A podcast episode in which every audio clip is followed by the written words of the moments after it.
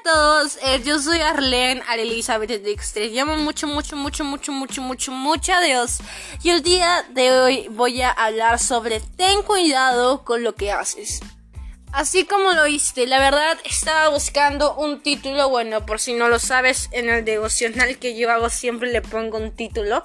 Y justamente estaba eh, haciendo el devocional de Lucas capítulo 17 y justamente no sabía eh, qué título ponerle al versículo 1 al 4 hasta que Dios me dijo, pon, ten cuidado con lo que haces, porque así se trata esos cuatro versículos. Y la verdad es que tiene mucha razón.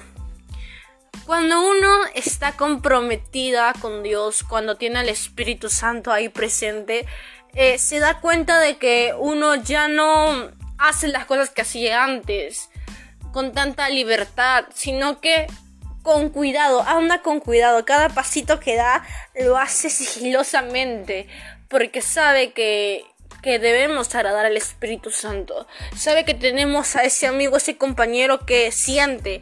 Y cuando hacemos algo malo se entristece. Y la parte de nuestro corazón también se entristece porque somos uno en él. Y uno tiene que andar con cuidado para cuidar a ese amigo, a ese consejero que siente como una persona. Eh, que se alegra y se entristece y es como algo, como un bebé, que hay que tenerle mucho cuidado. Y yo te digo el día de hoy, ten cuidado con lo que haces, porque cada acción que uno puede hacer, en verdad va a decidir eh, qué futuro, qué marca su futuro. Así que yo te voy a pedir que me acompañes a Lucas capítulo 17 versículo 1 al 4 y te quiero leer que dice lo siguiente. Jesús les dijo a sus discípulos, muchas cosas en el mundo hacen que la gente desobedezca a Dios. Y eso siempre será así. Pero qué mal le irá a quien haya haga que otro desobedezca a Dios. Si alguien hace que uno de estos pequeños seguidores míos desobedezcan a Dios, recibirá un castigo peor que si lo amarraran al cuello una piedra enorme y lo tirara al fondo del mar. Así que tengan cuidado con lo que hacen. Si tu amigo te hace algo malo, llámale la atención. Si te pide perdón, perdónalo. No importa si en un solo día te hace muchas maldades. Si él te pide perdón, perdónalo. Yo te quiero hablar que va a haber personas en Cristo tanto afuera y dentro que nos van a hacer pecar, capaz nos van a hacer enojar y por ese enojo, impulso, pequemos. ¿Y cuántos de nosotros no hemos hecho enojar a nuestros padres hasta el punto de que ellos puedan pecar? O capaz hemos hecho algo tan malo que hemos hecho a otros pecar. Pero lo que nos recalca Dios es que en este mundo donde vivimos hace, pues hay gente que va a desobedecer a Dios y acá lo dice. Eso siempre será así. Él lo recalca, Jesús le dice, en el mundo, en este mundo me van a desobedecer. Y siempre será así porque estamos en un mundo donde hay pecado. Y la gente quiere más el pecado que la luz. Pero también te dice, qué mal les va a ir a las personas que hacen que otros pequen. Nosotros a veces que conocemos a Dios y sabemos que está mal, que está bien, con demasiada claridad. Y déjame decirlo, que nosotros sabemos, lo confirmamos al 100% y conocemos que está mal y que no está bien y que está bien. ¿Y podemos nosotros hacer pecar a otros? Te pregunto, obviamente que sí. Pero hay que saber que hay que andar con mucho cuidado porque cada intención lo mira Dios. Capaz te hayas enojado con un amigo tuyo y lo quieres hacer pecar. Y con la intención que tú haces las cosas, Dios te mira y Dios te va viendo. Y ahí hay que tener mucho cuidado con las cosas que podemos decir y las cosas que podemos hacer. Es un gran, por decirlo así, un gran pecado hacer pecar a una persona pero aún es más grande hacer pecar a una persona que recién está comenzando en Cristo. Por eso se llama pequeños discípulos, pequeños seguidores. Lo pequeño es que recién están comenzando a seguir a Cristo. Y cuando comiencen a pecar, ni bien entran, se van a querer alejar de Cristo. No sé cuántos de nosotros hemos sido nuevos. Alguna vez obviamente hemos oído hablar de Jesús, hemos sido nuevos, hemos ido a la iglesia por primera vez en nuestras vidas. Y imagínate ser un nuevo, un pequeño seguidor y que hayas pecado, que te hayan tentado. Obviamente te vas a sentir muy mal y vas a querer irte de la iglesia. ¿O no es así?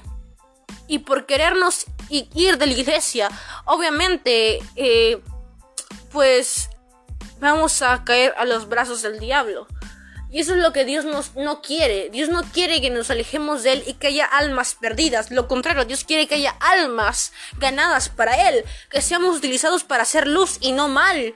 Para ser utilizados por el bien. Dios no te pide que pierdas y dejes perder almas para que se vayan donde el diablo. Y lo hacemos juzgando, lo hacemos maltratando, contestando. El testimonio que damos como persona, el cómo somos, cómo nos miran porque somos representantes de Dios, es como la gente cree que les va a tratar los cristianos. Por eso ten cuidado con lo que haces. Porque así no, no van a querer la gente que nos mira acercarse a Cristo. Y cuando actuamos bien, cuando actuamos de la manera correcta, decir Dios guíame para actuar de manera correcta, obviamente Él va a decir, eh, sí, en verdad debo seguir a Dios porque veo cómo esa persona es alegre, cómo esa persona es contenta, cómo todo le va bien, porque tiene a Cristo. Yo quiero que debemos, debemos darnos cuenta de cómo estamos actuando en este momento, de cómo no podemos perder almas para Cristo. Y yo te digo, hay que tener mucho cuidado en las acciones que hacemos. Para que esas almas que están perdidas, están alejadas, no sean condenadas a un infierno, sino sean salvadas para Cristo. El mismo Jesús te dice, cuando haces pecar a un seguidor mío, un pequeño seguidor mío, es pues Dios te va a decir recibe un castigo peor que si le amarraran en el cuello una piedra y lo echen, una piedra enorme y lo echen al río, al mar. O sea, tú sabes eso.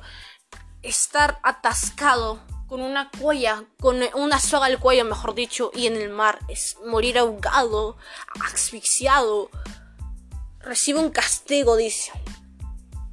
En la forma espiritual en la forma, en el, en el proceso de tu vida. Pero déjame decirte que yo no quiero un castigo así. Nadie lo quiere. Por eso te digo, ten cuidado con lo que haces. No hagas pecar a otros. Para nada. Ni, ni aunque sea el seguidor. Capaz es un amigo tuyo. Eh, alejado de Dios. Que no conoce a Dios. Pero igual no le hagas pecar. Sino hazlo conocer a Cristo. Igual las personas nuevas. Que conozcan y se profundicen más en Cristo. Mostrarle apoyo, ternura amor, decir tienes acá una hermana más en Cristo. Y yo te digo que si hay personas que te hayan herido, como acá dice en el final del versículo 4, dice, no importa si en un solo día te hacen muchas maldades, si te pide perdón, perdónalo. Así que yo te digo, perdona a todos, aunque no se lo merezcan, pero de la misma manera Dios nos perdona a nosotros aunque no lo merecemos. Te va a hacer bien a ti y conozca de Dios que conozca de Dios esa persona. Así que eso es todo por el podcast de hoy. Yo te digo, sé mejor tú y obviamente vas a ser mejor con Dios. Te presento ese Dios hermoso, ese Dios tierno que no te va a juzgar, que no es solo una religiosidad, un ritual singular, sino es alguien que puedas sentir y que puedas amar. Así que es muchas bendiciones para tu vida. Te recomiendo escuchar mis otros podcasts anteriores. Espero que hayas sido tocado por el Espíritu Santo. Muchas bendiciones para tu vida.